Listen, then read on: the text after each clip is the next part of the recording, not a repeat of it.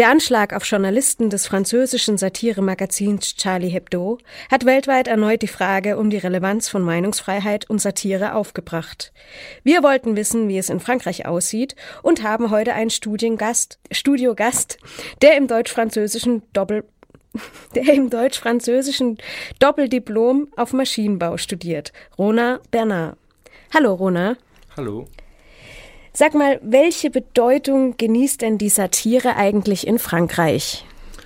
Ja, unsere Geschichte ist stark mit Satire verbunden. Äh, es gab diese sogenannte Pamphlet und so weiter. Und es gibt große Angebot und berühmte Satire-Künstler in Frankreich wie also Charlie Hebdo, Le Canard Enchaîné oder Plantu von Le Monde. Aber es ist ein Satire ist eine Geschmackssache ein bisschen wie überall. Es ist nicht besonders gemocht oder nicht. Also Charlie Hebdo war, ist bekannt, aber hatte keine große Erfolg. Er, er war fast pleite, er hat fast pleite gemacht zum Beispiel.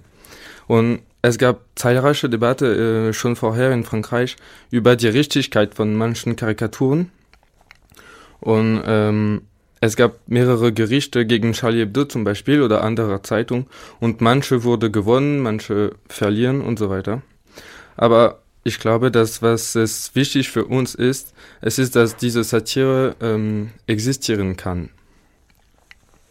Okay, und jetzt, wenn Attentate passieren, wird ja häufig davon geredet, dass Attentäter ähm, ein Integrationsproblem haben. Denkst du denn, dass ein Integ Integrationsproblem daran schuld ist, dass die Attentäter das gemacht haben?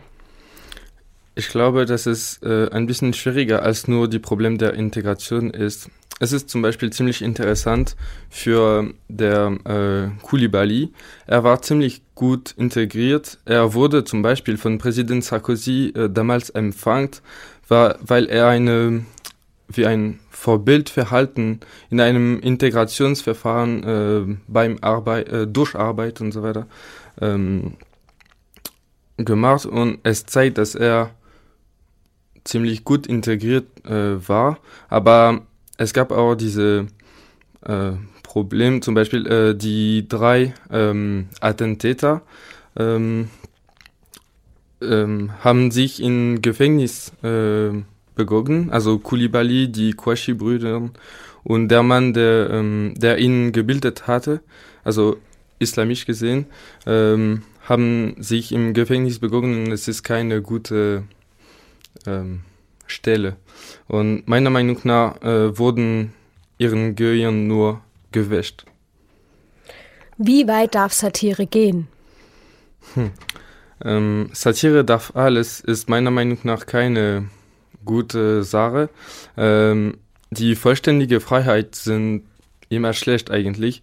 Und es gibt ein, also die französische Gesetz gibt einen Rahmen und es ist ungefähr, Satire darf lächer, lächerlich machen, aber ohne zu beleidigen. Also kurz, äh, kurz gesagt.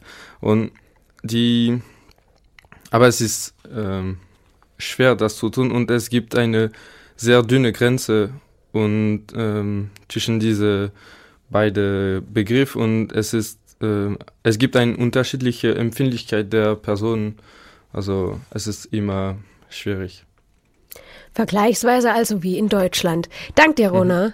Danke.